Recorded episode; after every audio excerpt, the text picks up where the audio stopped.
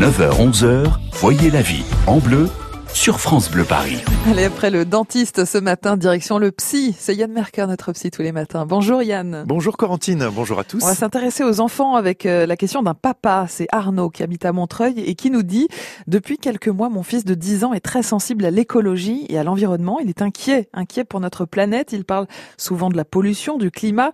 En fait, il a peur que la Terre soit détruite et que la vie humaine et tous les animaux disparaissent. Je ne sais pas comment réagir pour le rassurer. C'est intéressant cette question Yann. Comment réagir à, cette peur des enfants? Euh, Qu'est-ce qu'on peut leur dire à la fois pour se montrer un peu rassurant, tout en évidemment les sensibilisant aux questions écologiques? Corentine, pour cette peur hein, qui est liée à l'avenir de la vie sur Terre, comme pour toutes les peurs d'enfants, mmh. soyez d'abord dans l'écoute, hein, dans l'accueil, avant de chercher à répondre par des mots. Ne cherchez pas à minimiser ou à étouffer les peurs en disant ne t'inquiète pas ou t'as aucune raison d'avoir peur. Beaucoup de parents ne prennent pas le temps de contenir, comme on dit, la peur de leur enfant. Mmh.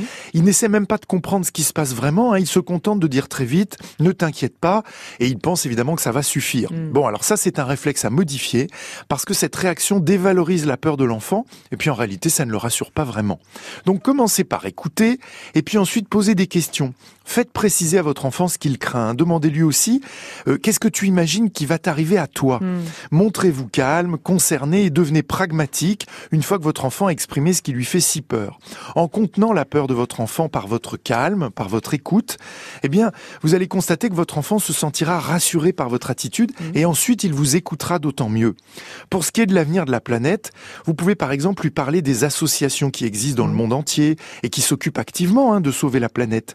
Dites-lui que c'est l'affaire de tous, et puis demandez-lui ensuite ce qu'il aimerait faire à son niveau pour participer lui aussi à ces démarches qui sont liées à l'écologie. Les enfants adorent ce qui est concret mm. et ils aiment s'investir aussi avec évidemment des choses à leur portée. Alors en, parlant de ce qui est concret, Yann, est-ce qu'on peut aussi orienter nos enfants sur les métiers qui pourraient aider la planète, qui sont en tout cas liés à la protection de l'environnement?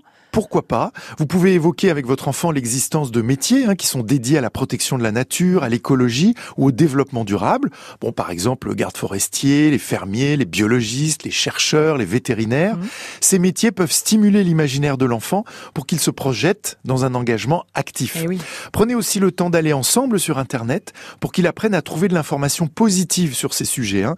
Ça l'aidera à envisager les choses de manière plus concrète. Mmh. Et puis pensez aussi à renforcer chez votre enfant certains réflexes pour qu'il maintienne son environnement propre. Hein, Aidez-le à trier les ordures, à ne pas jeter les papiers dans la rue. Ces petits gestes simples le rendront acteur et défenseur de son environnement. Et puis si malgré tout ça, l'inquiétude de votre enfant persistait, que le sujet de la fin du monde le rendait toujours très triste et mmh. inquiet, eh bien vérifiez que ce sujet ne masque pas une peur de la mort. Hein. Votre enfant est peut-être mmh. dans une angoisse de séparation ou de mort qu'il projette sur la planète. Dans ce cas, bah, une aide extérieure serait peut-être à envisager, donc faites appel à un pédopsychiatre mmh. de manière ponctuelle. Bonne journée, à demain. Merci Yann pour vos bons conseils quotidiens sur France Bleu Paris. Effectivement, on va se retrouver demain. Demain, on parlera de vous, de vous et de votre chef, votre chef qui vous agace. Vous avez une relation un petit peu euh, délicate avec lui, avec euh, quelques tensions. Comment gérer la situation? Rendez-vous demain matin 9h40 sur France Bleu Paris pour en parler.